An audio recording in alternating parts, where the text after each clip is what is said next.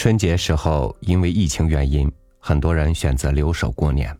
转眼到了清明，人们心底那股顽强的家的牵引之力就又旺盛起来。这不，很多人在这个时候趁着假期返乡，去探望故乡，去祭奠亲人。今天和您分享迟子建的文章《登记》。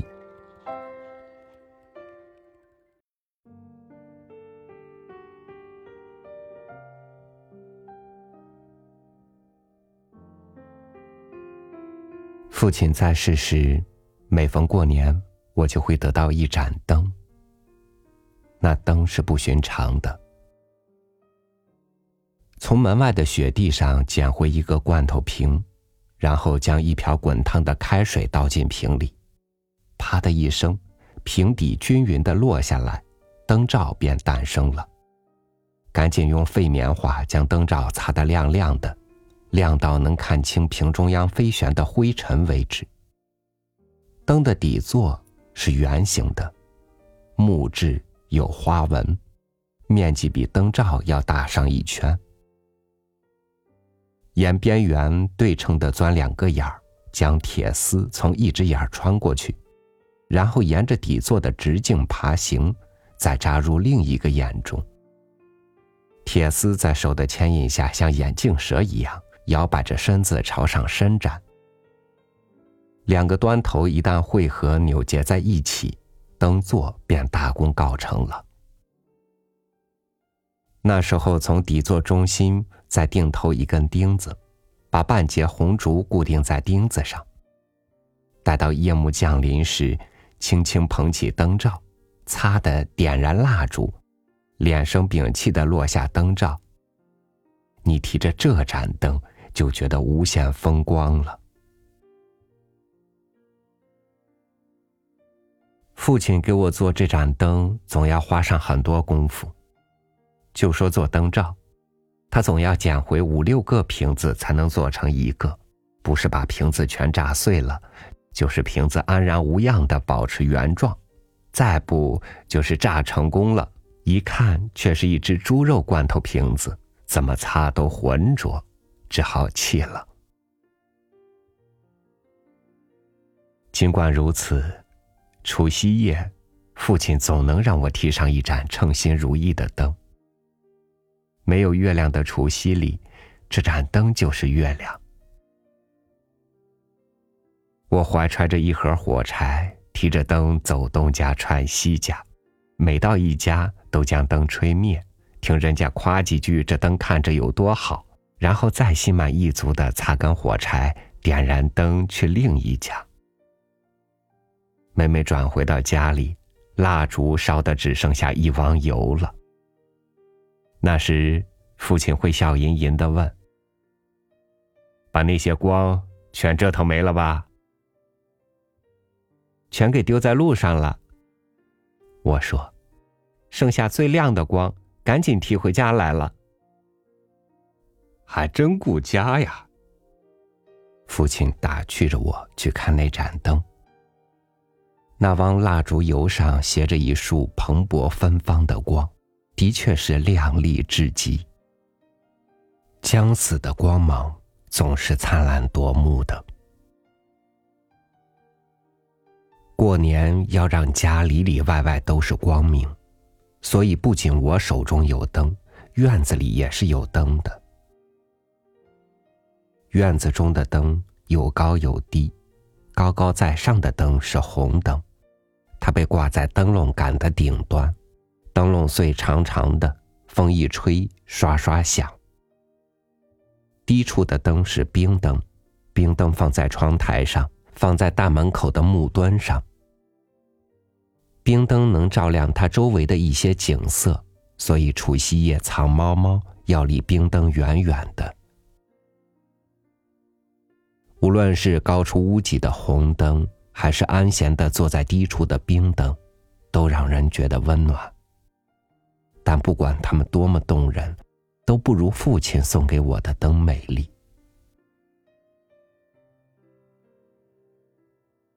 因为有了年，就觉得日子是有盼头的，而因为有了父亲，年也就显得有声有色。而如果又有了父亲送我的灯，年则妖娆迷人了。年过去以后，新衣服就脱下来了，灯也收了，院子里黑漆漆的。那时候我就会望着窗外的雪花发怔，心想：原来一年之中只有几天好日子。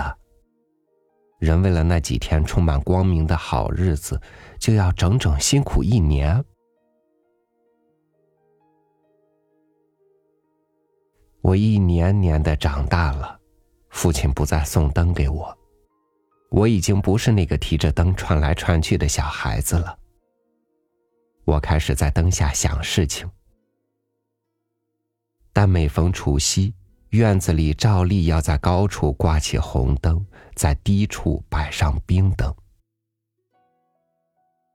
然而，父亲没能走到老年就去世了。父亲去世的当年，我们没有点灯。别人家的院子灯火辉煌，我们家却黑漆漆的。我坐在暗处想，点灯的时候父亲还不回来，看来他是迷了路了。我多想提着父亲送我的灯到路上接他回来呀！爸爸，回家的路这么难找啊！从此之后，虽然照例要过年。但是我再也没有接受灯的那种福气了。一进腊月，家里就忙年了。姐姐会来信叙说年忙到什么地步了，比如说被子拆洗完了，年干粮也蒸完了，各种吃食采买的差不多了，然后催我早点回家过节。所以，不管我身在西安、北京还是哈尔滨。总是千里迢迢的冒着严寒朝家奔。当然，今年也不例外。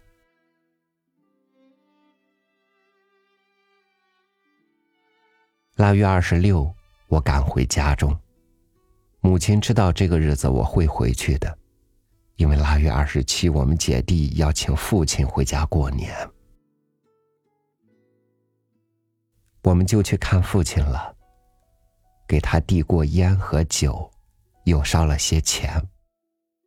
已经成家立业的弟弟就叩头对父亲说：“爸爸，我有自己的家了，今年过年去儿子家吧。我家住在……”弟弟把他家的住址门牌号重复了几遍，怕他记不住。我又补充说：“离综合商场很近。”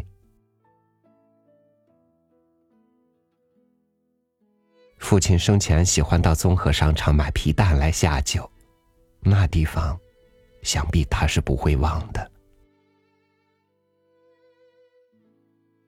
父亲的房子上落着雪，周围都是雪，还有树，有时从树林深处传来鸟鸣。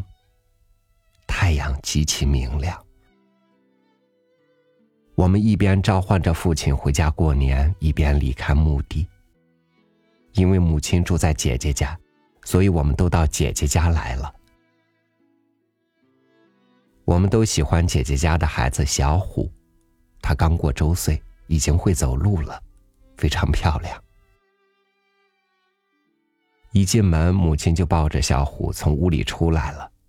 我点着小虎的脑门说：“把你姥爷领回来过年了。”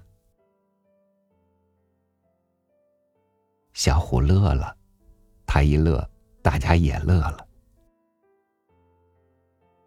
当夜，小虎哭个不休，该到睡觉的时候了，他就是不睡。母亲关了灯，千般万般的哄，他却仍然嘹亮的哭着，直到天亮时。他才稍稍老实起来。姐夫说：“可能咱爸跟到这儿来了，夜里稀罕小虎了。”说的跟真事儿似的，我们都信了。父亲没有看过他的外孙，而他生前又是极端喜欢孩子的。我们从墓地回来，纷纷到了姐姐家。他怎么会路过女儿的家门而不入呢？而他一进门就看见了小虎，当然更舍不得离开了。母亲决定把父亲送到弟弟家去。早饭后，母亲穿戴好后，推起自行车，对父亲说：“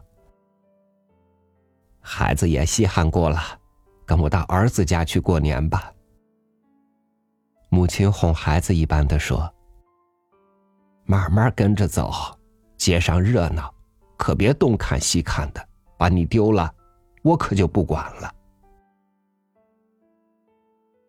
我心想，这回母亲要把父亲丢了，一定是丢到街上的酒馆了。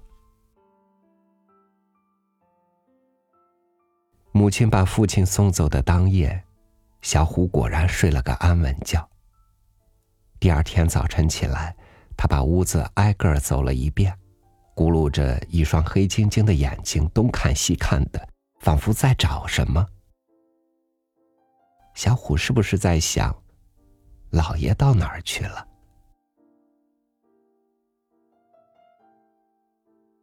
初三过后，父亲要被送回去了。我愿意请他回来，而永远不希望送他回去。天那么冷，他又有风湿病，一个人朝回走，会是什么样的心情呢？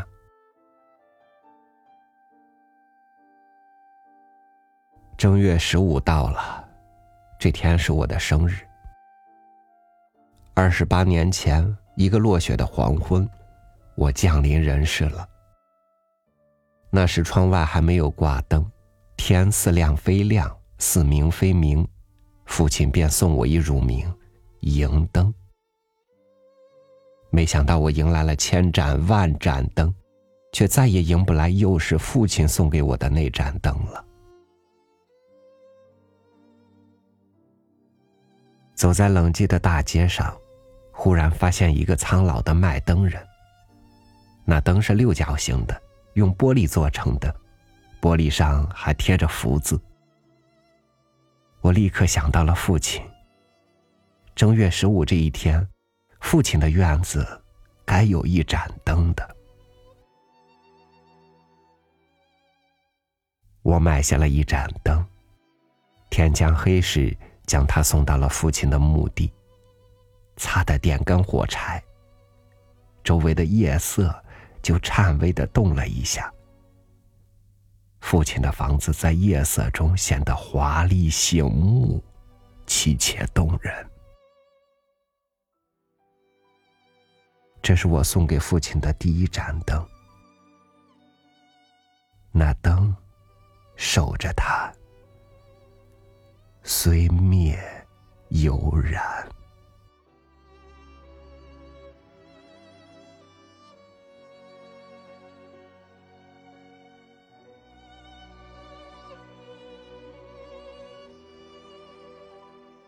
因为各自离得远了，亲戚间的情谊也淡薄了许多。而每年的清明，共同祭奠祖先的时候，那一团的和气。又引起多少人对先人的思念，对亲情的依恋和对故土的不舍？愿你阖家幸福，愿清明安康祥和。感谢您收听我的分享，欢迎您关注微信公众号“三六五读书”，收听更多主播音频。我是朝雨，祝您晚安，明天见。